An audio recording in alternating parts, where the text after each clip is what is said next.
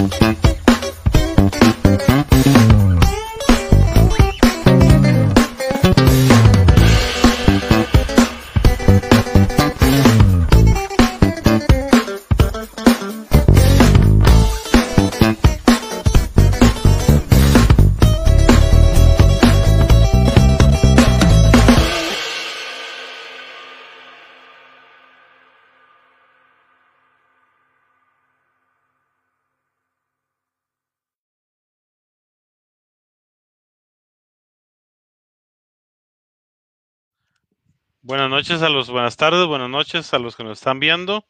Eh, un programa más de la contraparte para los que han visto anteriormente los programas que hemos tenido y que ha moderado eh, Carlos, Carlos Bustamante. Este es más eh, estilo conversatorio. Tenemos una conversación que vamos a iniciar con don Manuel Hernández, alcalde de Pocosí, y con don Mario Redondo, alcalde de Cartago, que se nos está uniendo en los siguientes minutos. Está teniendo ahí un, un pequeño problema técnico, pero bueno, el tema hoy es un tema que a veces solo se revisa cada cuatro años cuando vienen las elecciones municipales y que de cierta forma se deja de lado en la política nacional por mucho tiempo. Y es el rol de las municipalidades en diferentes acciones que, bueno, están muchísimo más cerca de, de nosotros los, los individuos. En este caso, eh, actualmente el rol de las municipalidades como tal está tomando un cierto matiz, un cierto interés, debido a lo que son algunas acciones que algunos alcaldes y consejos municipales han estado, han estado tomando. Bueno, con la llegada de la crisis económica, no solo producto de la, de la pandemia que tenemos por el COVID-19, sino diferentes decisiones que se han dado del gobierno central, algunas personas buscan motivos y también las soluciones, ¿verdad? Exigiendo tanto al Poder Ejecutivo como al Legislativo que tomen acciones para solucionar algunos de sus problemas más cercanos. Muchas veces inclusive las personas tal vez exigen al gobierno central algo que es potestad del, legislativo, al legislativo algo que es potestad de las municipalidades y así vemos que hay mucho, mucho desconocimiento del tema. Las municipalidades realmente son instituciones que forman también parte del problema y de la solución, de la posible solución, y pueden ayudar con diferentes herramientas para no solo aplacar el mal momento económico, sino además tienen personal y presupuesto que puede, puede eventualmente servirnos. Entonces, Les damos la bienvenida a los que nos están viendo y agradecerle también a don Mario y a don Manuel que nos están en este momento colaborando con su participación. Lo primero, el primer bloque de, de, esta entrevista, vamos a hacer algunas preguntas sobre las acciones que han tomado las municipalidades eh, en, con relación a la crisis económica de manera un poco más puntual y ya luego vamos a ir viendo eh, también con las preguntas que ustedes nos puedan hacer, los que gusten pueden dejarnos un comentario en las diferentes plataformas que estamos transmitiendo para poder hacérselas llegar a don, a don Mario y Manuel y la idea es que el programa aproximadamente nos tomemos entre unos 45 a minutos a una hora, dependiendo de sus preguntas. Entonces, bueno, empezando con, con don Manuel y la misma pregunta iría para don Mario relacionado con, con la municipalidad que ustedes representan. Eh, don Manuel, ¿qué acciones eh, usted nos puede comentar que se han tomado durante estos meses de pandemia en su municipalidad para ayudar un poco al tema de la reactivación de la economía local?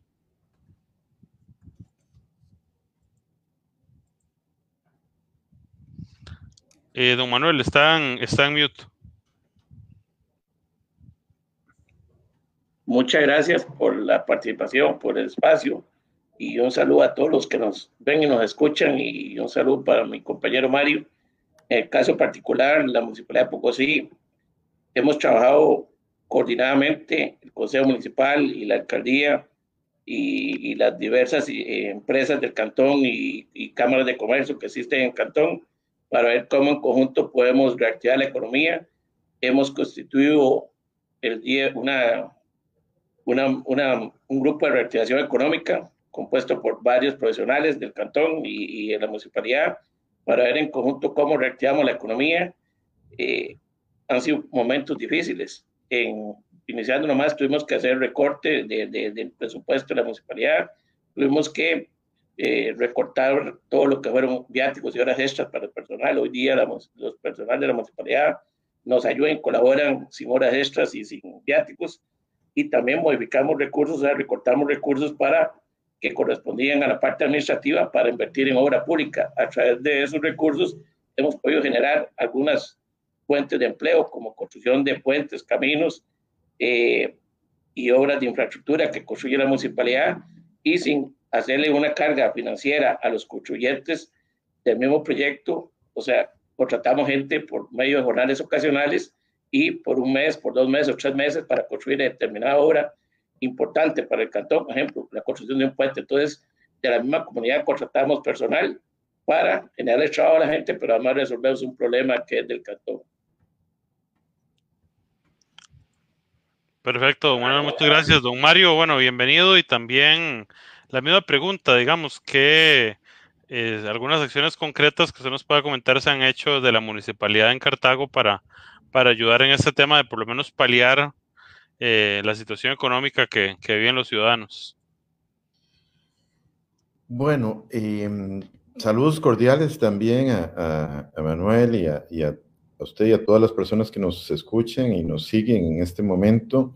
Eh, en realidad, eh, pues este no era el escenario que esperábamos encontrar nosotros y no, eh, no, no, pues no nos queda más que enfrentarlo de la mejor manera. Nosotros hemos tratado de actuar de varias maneras.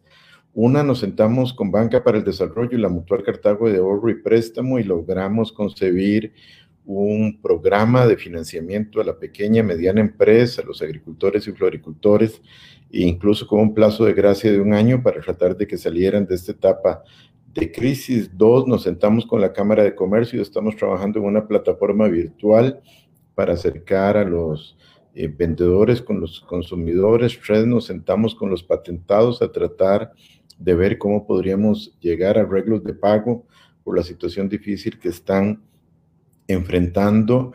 Eh, con el apoyo de la Embajada de Estados Unidos hemos echado a andar una escuela de formación y, y apoyo a, a, personas que están sin empleo. Además, hemos hecho dos maratónicas para recaudar víveres y apoyar a, a la gente que está pasando por una situación difícil. Y obviamente, aparte de la coordinación con el Ministerio de Salud y la Comisión de Emergencia en inspección, en comercios, tratando de, de facilitar el cumplimiento de protocolos. Perfecto, muchas gracias, don Mario y don Manuel, esta pregunta. Y bueno, eh, resume un poco también de las acciones que mucha gente tal vez no, no sabe que las municipalidades pueden eh, tomar. Don Manuel mencionó algo eh, que me pareció muy interesante rescatar y es que también de la crisis les dejó algún tipo de aprendizaje sobre las posibilidades que tienen como para ahorrar gasto a la hora de hacer contrataciones temporales, ¿verdad? que también puede ser algo que algunas municipalidades no, tal vez en situaciones normales no se toma como parte del, del, ahorro al presupuesto, ¿verdad? Eh, en el futuro cercano, sabemos que la crisis eh, puede tomar meses o, o, más, ¿verdad? Por algunos pocos meses o muchos meses. Eh, ¿Ustedes cómo ven, digamos, que, qué se puede hacer en el futuro para garantizar de cierta forma, primero, que no, no dejen de darse ciertos servicios a los ciudadanos y si, si creen que también es algo que se puede hacer, de, algunas cosas que se pueden hacer de manera permanente para, para que la municipalidad, en este caso, eh, ahorre un poco más de, del dinero, ¿verdad?, que tienen. Don, don Mario, si gusta, empezamos con usted en esto. Sí, em, bueno, perdóneme, es que me, me, una, estamos con una situación ahí de, de emergencia, me estaba escribiendo una viceministra y no pude captarle toda la, pregunta, si me la puedes reformular, por favor. Claro, claro, no hay ningún problema, don Mario. No, que eh, digamos, con lo mencionaba don Manuel, que realmente se han dado algunas contrataciones temporales y, demás, ¿verdad? Para hacer ahorros en la municipalidad. Eh, a futuro, de lo que se ha aprendido de esta crisis y, sabiendo que puede tomar bastantes meses más, ¿verdad? La situación y aún la situación de recuperación país no, no va a ser tampoco de inmediato. Eh, ¿Qué acciones usted cree que desde la municipalidad ustedes puedan seguir tomando o puedan tomar para garantizar que los servicios se sigan prestando con normalidad y, y también que, de que las, las, municipalidades como tal no entren en una, en una crisis, ¿verdad? Sí, realmente el golpe económico es considerable. Nosotros para el año entrante vamos a tener un presupuesto que se reduce en un 31% con respecto a, al de este año. Los ingresos se reducen un 31%. Eso nos ha obligado a hacer un enorme esfuerzo de reducción de gastos. Hemos prescindido ya de eh, cinco contratos con cinco empresas que existían y hemos puesto personal municipal a realizar esas tareas. Igual eh, nos hemos metido en un proceso fuerte de planificación con el objetivo de eh, de optimizar el uso de los recursos disponibles y, pues igualmente eh, priorizar los servicios esenciales que presta la municipalidad. Una municipalidad que no, eh, que no recoge o que no procesa bien los residuos sólidos, eh, que tiene el servicio de agua potable y no lo da bien o que no cumple con servicios fundamentales, pues definitivamente es una municipalidad que falla. De ahí que en este particular eh, estamos procurando eh, ser lo más eficientes posible. Si antes no se justificaba eh, despilfarrar recursos, ahora mucho menos que nunca, y nos hemos propuesto revisar cada reglón y cada rubro de gasto. Perfecto, muchas gracias. igual, don Manuel, ¿qué, ¿qué, acciones usted cree que se puedan seguir tomando a futuro para tratar de, de salir adelante de, esta crisis desde la municipalidad. Sí, al igual que mi compañero Mario, el, el, el golpe es, bastante fuerte para las municipalidades y principalmente la de Pocosí. Eh, en este momento, hace poquito nosotros hicimos un presupuesto de recorte que fueron casi 2 mil millones de colones. Para el próximo año también vamos a, a, a recortar el presupuesto casi en 2 mil millones de colones y la alternativa que yo veo y que le he solicitado al gobierno de la República y en coordinación es que, ejemplo, el, gobierno de la República tiene algunos recursos en vivienda, tiene recursos, en el caso de nosotros, de la provincia de Limón, hemos hecho algunas propuestas, existe el canon de Jadeva que se paga por el impuesto a, terminal. Nosotros hemos propuesto con municipalidades eh, la construcción de obra pública, algunos proyectos importantes de impacto en el cantón, que si, si, si nos hacen a nosotros las transferencias de recursos, nosotros podríamos estarle generando directamente, aproximadamente por cada proyecto de esos, unas 150 familias que podrían beneficiarse por un lazo de seis meses, pero si a través de eso también el Ministerio de Vivienda le hace, construye en el cantón y le da trabajo a pequeñas y medianas empresas que, que construyen viviendas, ejemplo, por cada vivienda que se construye de un bono de vivienda, eso produce de 5 a 6 eh, trabajos a familias. Entonces, una, haciendo una casa de un bono, más o menos se necesitan 5 personas para, para, para hacer una casita durante un mes, mes y medio. También hemos propuesto eh, que a través de, de, los fondos nosotros proponer, digamos, poner materiales y que ellos pongan jornales, jornales a través del Ministerio de Trabajo, se contrate por jornales a las personas por un mes, mes y medio, a través de las acciones de desarrollo que se podría coordinar y entonces podemos hacer rendir más los recursos para poder invertir en, construir obra pública y a la misma vez estamos generando puentes de empleo a los habitantes del cantón. También hemos solicitado y que explotar turísticamente el cantón de Pocosí a lo largo, a la parte norte y al sur que no ha sido explotado eh, para generar fuentes de empleo. A los empresarios nos hemos acercado con los empresarios y buscar para ver algunos que quieren invertir en el cantón, buscar los mecanismos en que le podemos ayudar como municipalidad para quitar muchas trabas que se encuentran hoy día en, dentro de la misma municipalidad y a nivel de gobierno central para que esa gente pueda invertir y generar fuentes de empleo al, al cantón. O sea, aquí hay que trabajar de aquí en adelante y, en el pasado había que trabajar unidamente. Así es, una alianza entre sea la municipalidad, gobierno central, empresarios del cantón y asociaciones de desarrollo. Todas las fuerzas vivas que se involucran hay que unirlas para poder generar fuentes de empleo. Creo que a través de, de esos mecanismos eh, nosotros podemos generar eh, fuentes de empleo. Por ejemplo, poco la gente si uno hace un análisis, la gente que necesita más empleo en Pocosí es en la industria de la construcción y en el sector agropecuario. Profesionales tenemos un porcentaje, pero no, no son tantos, donde más, si nosotros resolvemos el problema de construcción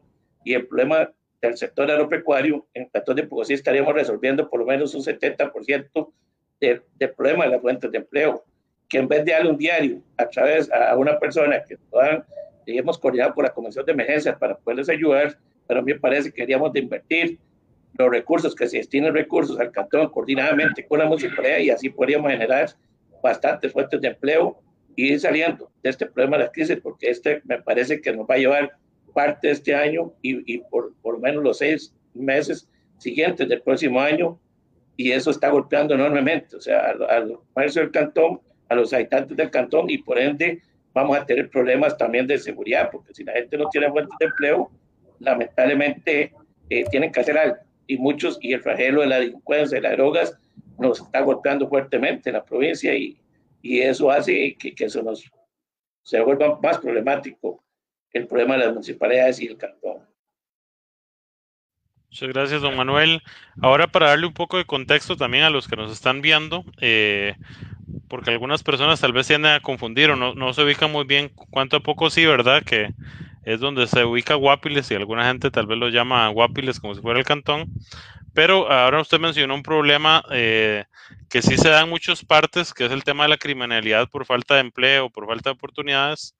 Eh, y actualmente, digamos, no contando tanto la crisis actual como la situación que los hizo a ustedes llegar a la municipalidad, eh, de lo que encontraron, digamos, cuando, cuando asumieron el puesto, ¿cuál ha sido como el mayor reto que, han tenido eh, como alcaldes, porque para todos sabemos que el, periodo no inició, no inició hace tanto, ¿verdad? Les tomó casi que en media, en media pandemia. Adelante, don Mario. Vamos, lo tenemos en mute, don Mario. Pues obviamente la situación económica es la más difícil, la disminución en los ingresos, eh, nosotros vimos cerrar en los últimos meses, desde antes de entrar nosotros, en este año han cerrado 700 locales comerciales, una cantidad realmente muy grande. Eso impacta las finanzas importantes, la disposición de, de que no se cortara el servicio del agua potable, el cual se paga junto con los servicios de recolección de basura y limpieza de vías y alcantarillado sanitario igual ha generado un pendiente de cobro muy importante. Entonces, en ese particular, eh, pues esa ha sido la tarea. Ese ha sido un reto importante. Ahora, quiero ligar otro y es la necesidad de recuperar la confianza de la gente en la municipalidad, que es un elemento fundamental. Y la gente había perdido mucho la confianza en la municipalidad, la cual se veía casi como, como en poder de una argolla eh, que hacía y deshacía. Y, creo que en eso, el recuperar la confianza de la gente en la institución, el poder contribuir a que vuelvan a creer, a, que se interesen, se involucren en momentos difíciles como los que estamos viviendo, pues también es un reto fundamental en el que hemos estado eh, trabajando fuertemente. Perfecto. Don Manuel, en el caso de, en el caso de Pocosí, ¿cuál ha sido el mayor reto en estos meses desde que usted asumió la municipalidad? Sí, cuando llegamos, o sea, primeramente, bueno, eh, llegamos en un momento que está en su esplendor lo de la pandemia, el COVID, pero además de eso nos encontramos con una municipalidad que no sabía para dónde iba, el, igual como lo dice el compañero Mario, o sea, la gente no creía en la municipalidad, los mismos empleados, o sea, no, no había integración en los empleados, eh, era difícil. Gracias a Dios, poco a poco hemos, hemos hablado con la mayoría de empleados, y nos hemos integrado a trabajar en equipo, que es la única manera de poder salir adelante eh, y, y, generando, eh, haciendo obras, construyendo obras que hemos podido coordinar. Eh, de eso ahí hay que, es la unión del, del, Consejo Municipal, del, porque el problema es que la municipalidad está, los empleados, está la alcaldía y está el Consejo Municipal. Si no hay una, una unión entre, entre los empleados, la alcaldía y el Consejo Municipal, y los ciudadanos del cantón, lamentablemente es muy difícil eh, gobernar una municipalidad. Gracias a Dios hemos llegado, hemos llegado a consensos, hemos hablado y en unión hemos sacado, hemos tratado de sacar el cantón adelante. Eh, no es fácil, eh, porque cuesta, o sea, como dice Mario, o sea, habían grupos ahí eh, que tenían el, mando y otros ahí que al final y no querían unir a, a, la propuesta que teníamos en la alcaldía, pero gracias a Dios la mayoría ha entendido y creo que estamos iniciando, a pesar de la crisis, con un buen eh, rumbo. No es fácil, porque, porque cuesta, pero gracias a Dios, eh, hasta el día de hoy lo estamos logrando. Perfecto, muchas gracias. Bueno, ahora esa pregunta muy dirigida a don Mario por, por, temas que se han dado recientemente, pero también luego le, quiero consultar a, a, Manuel qué opina del tema. Tal vez para los que han seguido un poco más las noticias han visto que se ha venido a dar un, un, una desbandada de gobiernos de lo que se llama la Unión Nacional de Gobiernos Locales, ¿verdad? O UNGL. Entonces, don Mario, ¿qué, ¿cuál fue el motivo para el que usted propusiera ante el Consejo Municipal esta salida de la Municipalidad de Cartago de la Unión Nacional de Gobiernos Locales? Bueno, como decía hace un rato, eh, estamos en época de crisis con recursos limitados, eso nos obliga a priorizar gastos y, y gastar en lo que es esencial, prescindir de lo que no es esencial. Cuando tuvimos que elaborar el presupuesto para el año entrante, observamos que había que incluir una partida por 35 millones de colones para la unión de gobiernos locales. Nos pusimos a revisar. Resulta que en los últimos cinco años la municipalidad de Cartago le había girado 275 millones a dicha organización. Nosotros preferimos usar esos 35 millones en becas para estudiantes de primaria y de secundaria y me parece que, que, que logra más ahí en un momento de crisis que, que lo que es ir a, a, fortalecer una organización en la que, dicho con, el, dicho con el mayor de los respetos, no, no le tenemos confianza. Yo creo que ha sido visto como si fuera la finca de alguna gente de un pequeño grupo y, y, creemos además de que lo que hace la Unión de Gobiernos Locales se puede lograr de otra manera, de ahí que, que decidimos eh, tomar la decisión y afortunadamente igual logramos un apoyo ampliamente mayoritario en el Consejo. Perfecto, Mario, muchas gracias. Y bueno, ahora como para pasarle la pregunta un poco a don Manuel sobre el tema que nos habló don Mario, tal vez qué opinión le merece y si es algo que en algún momento han considerado en, en Pocosí. No, efectivamente, digamos, nosotros ahorita estamos considerando, o sea, si, si nos mantenemos o nos salimos de la organización, ya nos, en, la provincia de Limón existía otra organización que se llama CAPRUA, que es de la Municipalidad de Cultura de Banano, en esa tomamos la decisión de salirnos, o sea, en la administración pasada se invirtieron casi 350 millones en, en los últimos cuatro años de la administración pasada en una organización como CAPRUA, que al final no tuvo ningún beneficio, los ciudadanos del cantón de Pocosí, o sea, se iban pura plata en puras consultorías y asesorías, y que al final no repercutía en una hora para el cantón de Pocosí. Entonces, de ahí tomamos la decisión de salirnos del caso de la organización de CAPRUA, y en estos momentos también estamos analizando, eh, José Principal y mi persona, la, la, si, si, si, nos salimos de los gobiernos locales o continuamos en, el, en los gobiernos locales. O sea, me parece que, que en el caso de Pocosí, eh, estamos en eso, análisis, porque igual que Mario Cosí, o sea, a veces, o sea, se crean organizaciones y que se supone que, que, que deberían de, de, cooperar y ayudar a las municipalidades, pero cuando usted se pone en un momento de crisis como esto, o sea, nosotros tenemos al igual que hace casi lo mismo o hace lo mismo que gobiernos locales, entonces hay que analizar a ver en qué beneficios. En eso estamos viendo cuáles beneficios tenemos nosotros de gobiernos locales para poder, y ha obtenido la municipalidad a través de los últimos años para poder eh, mantenerlos ahí o salirnos, pero estamos en ese estudio. Perfecto, Manuel, muchas gracias. Ahora para explicarle un poco a los que nos están viendo, eh, bueno, existe el IFAM, ¿verdad? Y alguna gente ha dicho que la Unión Nacional de Gobiernos Locales y otras instituciones similares se han creado porque tal vez el IFAM no, no estaba haciendo bien las cosas en algún momento.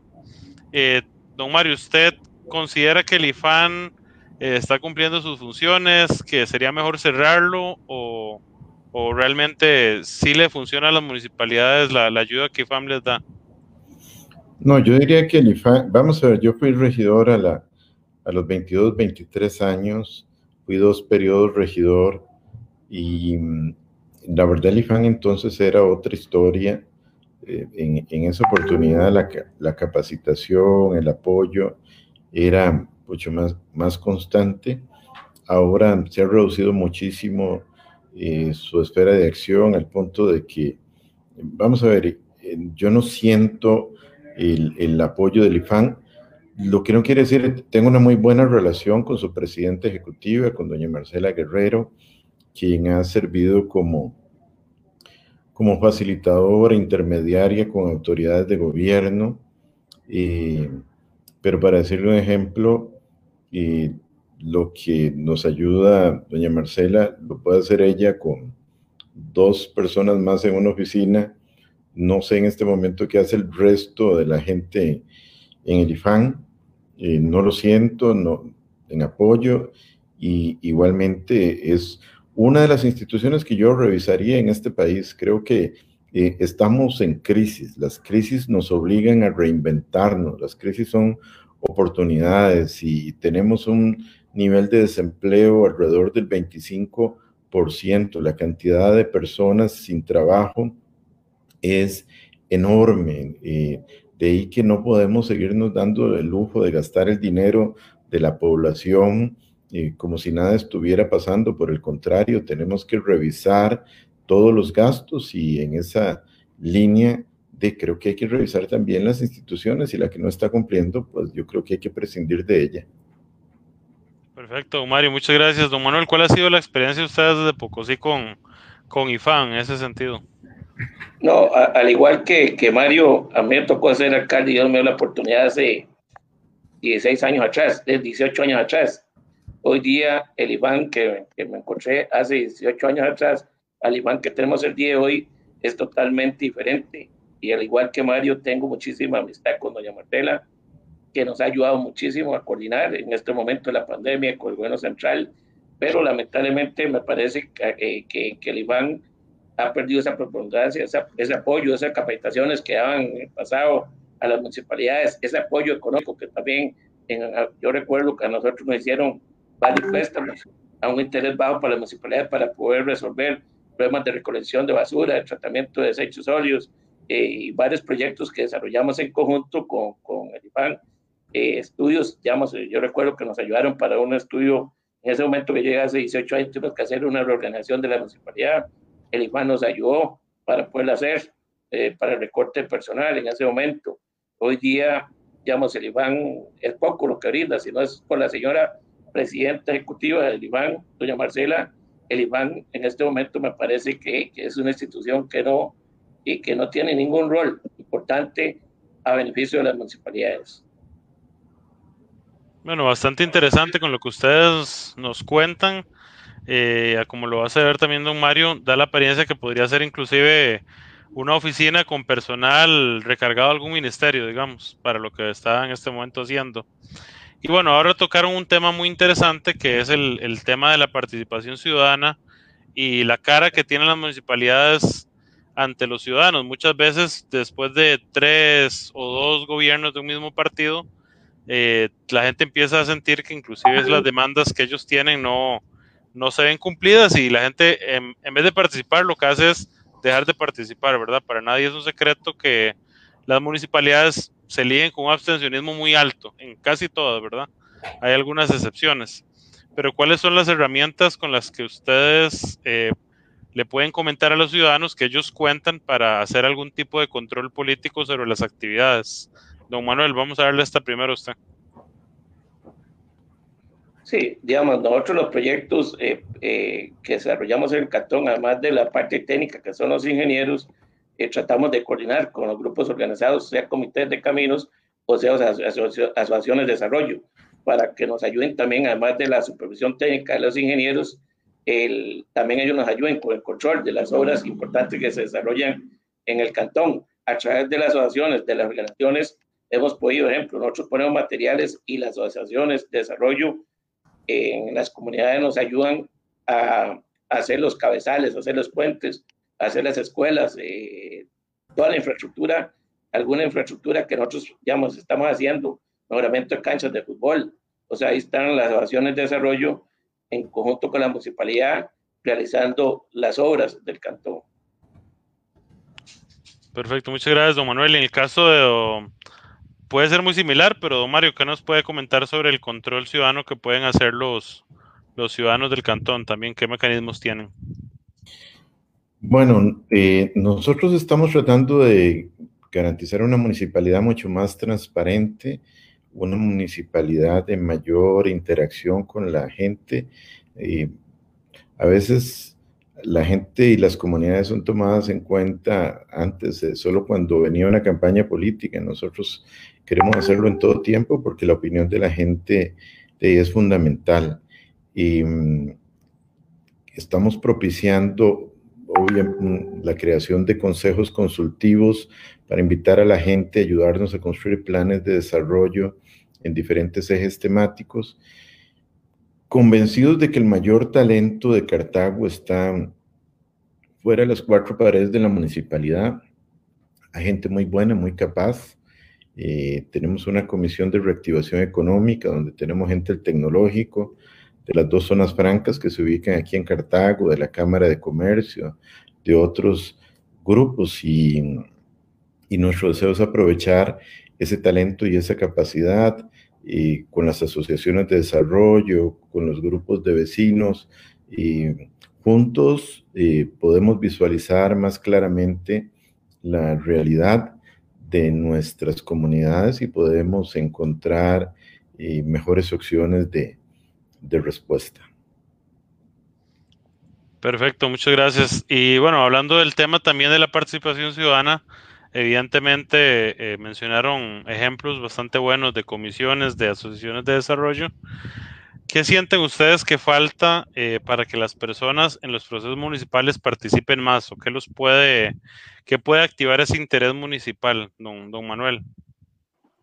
No, a mí me parece, o sea, que, que digamos, en los partidos políticos deben de ser más abiertos. Lamentablemente, los partidos tradicionales el, el, sistema es muy cerrado. Entonces eso hace que la gente eh, no participe en los procesos, digamos, para la elección al puesto de elección, eh, casos municipales y, y asimismo llámese diputaciones a nivel nacional.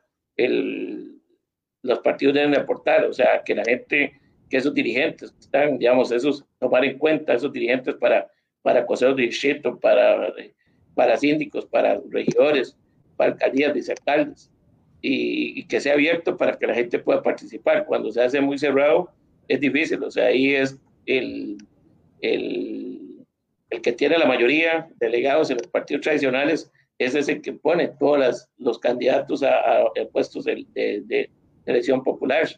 Y entonces no se le da la oportunidad a un buen dirigente de una asociación de determinado distrito eh, del cantón. Perfecto, muchas gracias a ambos. Bueno, recientemente han habido algunos, digamos, algunos estudios de parte de constitucionalistas que han mencionado y han dicho en programas que algunas de las medidas que el gobierno ha tomado no han sido completamente apegadas a la ley. En este caso, digamos, quiero saber a ustedes como, como alcaldes y, a, los, a las personas que vienen a sus alcaldías, a sus municipios, ¿sienten ustedes que le ha afectado en algo las medidas que el gobierno ha tomado durante este manejo de la, de la pandemia, que ustedes tal vez les gustaría que se, que se reviertan esas medidas? O si en todo caso sienten que hay algo que se pueda mejorar sobre el manejo que ha hecho el gobierno de la, de la crisis, don Mario. Bueno, definitivamente es un periodo inédito, ¿verdad? El que estamos viviendo y, y pues siempre uno podría querer que las cosas se hagan de una u otra forma. Particularmente al principio yo manifesté mi, mi disconformidad porque sentía que eh, no existía una coordinación como debería haber sido desde un inicio con los gobiernos locales. En realidad, para enfrentar una pandemia usted tiene que ir hasta lo local. No se puede manejar a control remoto desde una oficina en San José, sino que usted tiene, usted tiene que involucrar eh, las, las 82 municipalidades del país, tiene que tratar de llegar hasta los distritos, hasta los barrios, porque este momento, que es un momento de los más álgidos en la crisis, le demuestra a usted que si tuviéramos y hubiéramos implementado una organización de esa naturaleza desde el inicio, llegando a cada barrio con, de una manera adecuada, estaríamos previniendo, formando y logrando gestionar muchísimas cosas de, de una manera más inteligente. No, no se hizo así. Eh, el diálogo empezó a mejorar después de que varios de nosotros levantamos la voz eh, alrededor de, algunos temas que tenían que ver con restricción vehicular, con alertas amarillas, naranjas, eh, con algunas medidas eh, que realmente estaban ahogando nuestra economía. Mejoró un poco la comunicación, no es la que uno quisiera. Evidentemente el, Ministerio de Salud está sobrepasado por, por el tema, ya en este momento a uno le escribe gente, me, me dieron una orden sanitaria, llamo para ver si ya puedo salir, no me dicen nada, no sé si puedo salir, si no puedo salir, o me, me hice el examen, pero esta es la hora que no me llega una orden sanitaria, ni sé qué voy a hacer.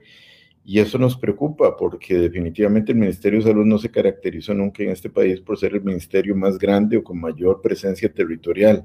Eh, de ahí que y definitivamente eso se podía haber suplido si desde el inicio hubiese existido una coordinación más adecuada con la población.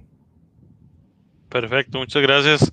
Don Manuel, en el caso de también de usted, la experiencia que han tenido en Pocosí, ¿qué siente que, que, ha podido tal vez haberse mejorado o que se equivocó el rumbo desde parte del Ejecutivo? No, digamos, al igual que, que mi compañero Mario, digamos, hay cosas donde en el caso de Pocosí, eh, hubo un momento en que se nos declaró alerta naranja al cantón. Eh, ahí, digamos, hay una buena relación con, con, el señor presidente de la Comisión de Emergencias, la gente del Ministerio de Salud, y podemos llegar. Y, todas las fuerzas vivas logramos un consenso para que se nos levantara la alerta naranja. Pero me parece que, que a la hora de tomar la decisión, eh, debieron haber tomado más en cuenta el municipio.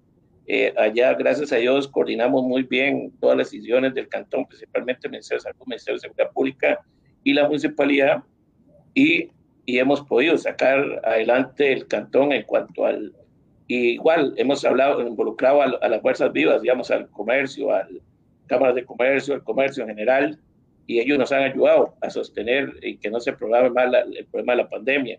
En el caso que usted comentaba, y claro, el gobierno ha tomado decisiones y que han violentado la autonomía municipal.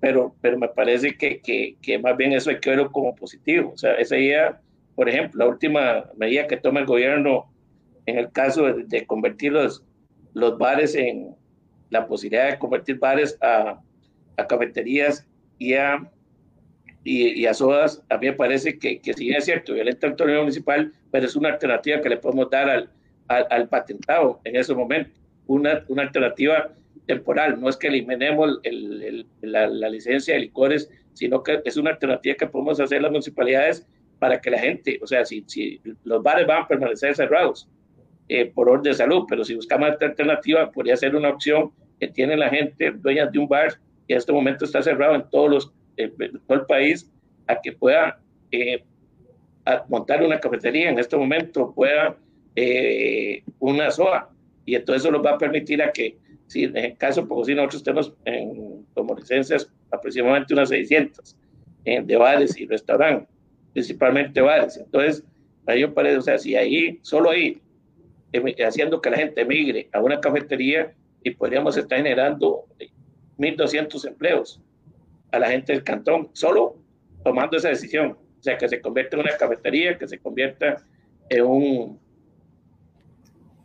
¿cómo se llama? Una soda hablando un poquito, o sea, dos personas por, por, por, por cada actividad. Entonces, a mí me parece que sí es cierto, o sea, no, violenta la autonomía porque, porque en ese caso es competencia municipal y solo a través de, una ley podríamos nosotros hacer ese cambio, pero es una alternativa que podemos hacerlo de una forma rápida y, digamos, sería un, un, permiso en precario en coordinación con el Ministerio de Salud para que, para que la gente pueda tener una alternativa y pueda seguir trabajando. Perfecto, muchas gracias, don Manuel. Eh, bueno, para los que nos están viendo, ya tenemos una pregunta. Eh, si tienen algún más preguntas, también nos las pueden hacer. Pero sí quería aprovechar esto último que mencionó don Manuel, que a veces eh, lo que sería la. puede ser un tema también de burocracia y a veces de legalidad, porque sí es interesante que esos permisos hayan surgido en este momento y no hace meses, ¿verdad? Y creo que mucha gente, debido a la poca información que el gobierno brinda cuando hace los cambios de alertas y todo, eh, uno ve que la gente anda un poco confundida. De hecho, esta, esto de las cafeterías que se han hecho hasta memes y todo, ¿verdad? Que la gente dice que se va a ir a tomar una taza de, de guaro una de café y, para fingir que es un bar. ¿Qué es lo que realmente está pasando? Digamos, eh, tal vez alguno de los dos me pueda explicar un poco. ¿Se transforma el permiso para que se abra como cafetería o realmente se le da una patente de bar-restaurante? Bueno, eh, hay, hay una habilitación para, una disposición del Ministerio de Salud para permitir que los bares que han estado cerrados durante toda la pandemia y que han generado pues, una enorme presión de la gente que tiene ellos, eh, puedan reconvertirse, eh, pasando a, a ser, como ya lo dijo don Manuel, restaurantes o sodas o algo por el estilo. esto efectivamente tiene eh, peligrosos roces con peligrosos roces con, con la constitución y con la ley, porque la ley de que faculta el tema del expendio de bebidas, etcétera, pues tiene algunas condiciones que a veces estos locales eh, no, no cumplen eh, o, o, la ley las leyes establecen requisitos que no necesariamente se cumplen en cantinas que a veces o bares que son sumamente pequeños, en donde usted difícilmente va a poder garantizar el distanciamiento social. No obstante, obviamente uno lo entiende en el marco de la enorme presión que existe en la economía. Al fin de cuentas, y aunque contradictorio, porque en el momento en que más casos tenemos es cuando llegamos a la apertura, a, una mayor apertura, eh, uno dice, de en, Semana Santa teníamos muchísimo menos casos y estábamos todos encerrados. Ahora tenemos muchos más casos y, se está abriendo prácticamente todo. Y, siento que es por la presión, evidentemente, la situación de la economía hace insostenible eh, mantener cerrado. Creo que vamos a tener que aprender a, a convivir con la pandemia porque mm, no podemos eh, no podemos mantener la economía reprimida porque eso también incide en la calidad de vida de las personas, en su salud mental y la gente también se muere de hambre, para decirlo de alguna manera.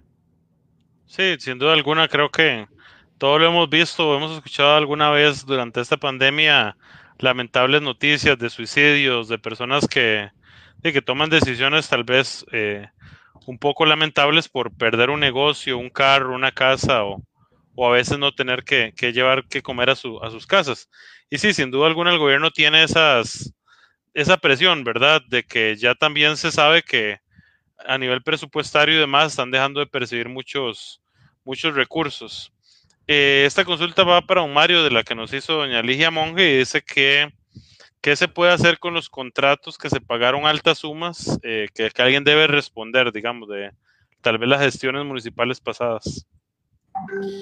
Sí, nosotros em, echamos atrás varios contratos, obviamente y estamos igual llevando a cabo algunas investigaciones y oportunamente llevaremos a las instancias legales correspondientes lo que creemos que está fuera del marco de la ley. Por lo pronto, tratar de evitar que el pueblo siga pagando contratos que no eran necesarios e imprescindibles. Aquí teníamos pagando eh, unos contratos de, de, médico de empresa, que, alguien que venía solo tres veces, tres horas al día y que ganaba 3 millones 200 mil colones al mes teniendo un médico en la institución.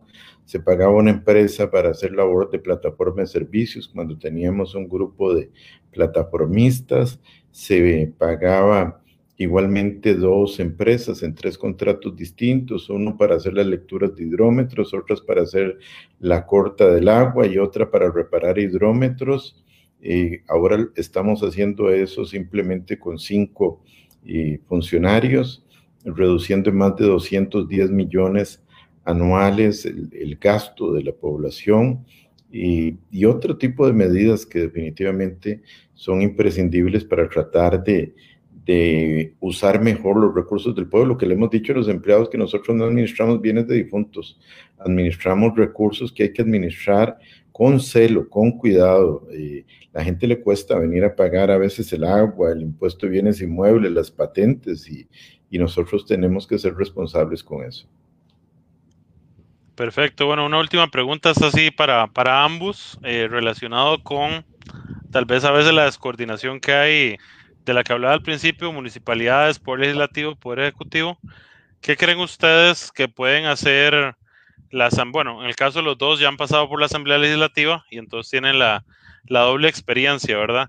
¿Qué pueden hacer desde la Asamblea Legislativa los diputados para tal vez mejorar las gestiones municipales o hacer menos, menos pesada la carga que, de, que las municipalidades a veces tienen hacia los ciudadanos? O que puedan mejorar la gestión, don Manuel.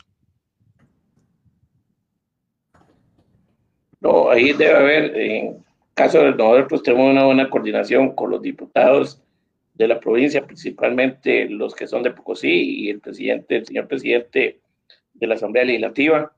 Eh, luego que dando una mano, o sea, en conjunto podemos hacer muchísimo eh, proyectos y cosas para la provincia y para, y para los cantones nuestros, al igual que ahí estamos trabajando con el otro, con el diputado de Liberación Nacional, en caso de, del caso de Jateva y eh, don David, y los otros diputados de doña Marolín y, y y, el, otro, el otro diputado de, de, de, Restauración Nacional, y para proyectos, pero es solo en coordinación, o sea, si al final, porque al final si nosotros tenemos alguna propuesta y proyecto y, y es avalada por el diputado, Luego que podemos hacer muchísimas cosas por la provincia, pero hay que ver, hay que ver coordinación independientemente de los colores políticos. O sea, luego que aquí es, debe haber una bandera, la bandera de la provincia y la bandera del cantón.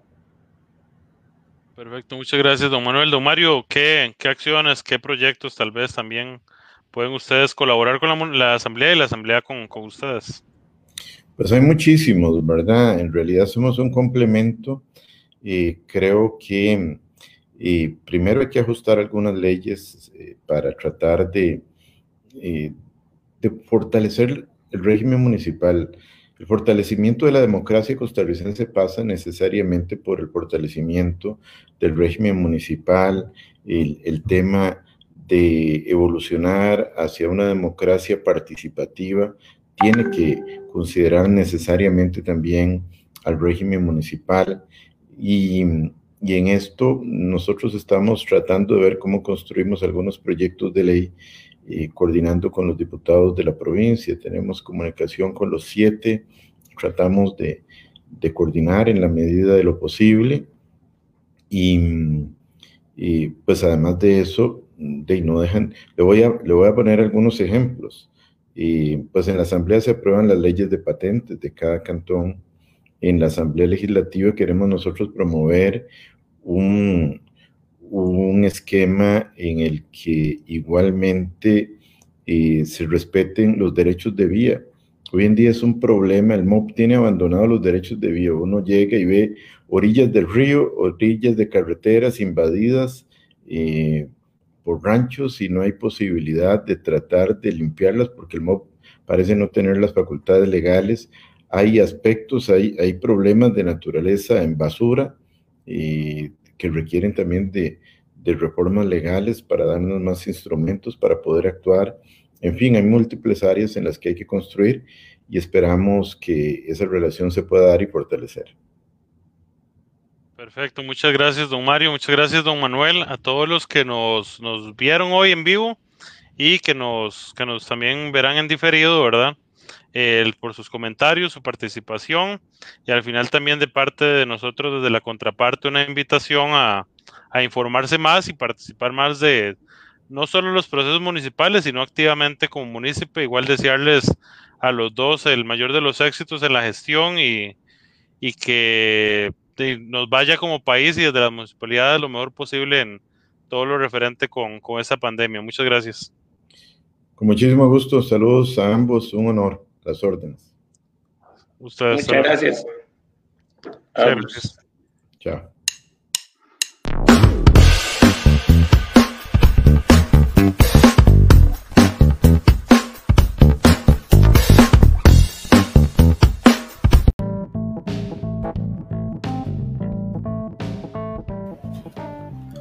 Muchas gracias por escuchar un episodio más de Hablemos de Libertad. Los invitamos a buscarnos tanto en Facebook, YouTube y Spotify como Hablemos de Libertad. Si le gustó este episodio, le agradecemos compartirlo con sus amigos. Muchas gracias.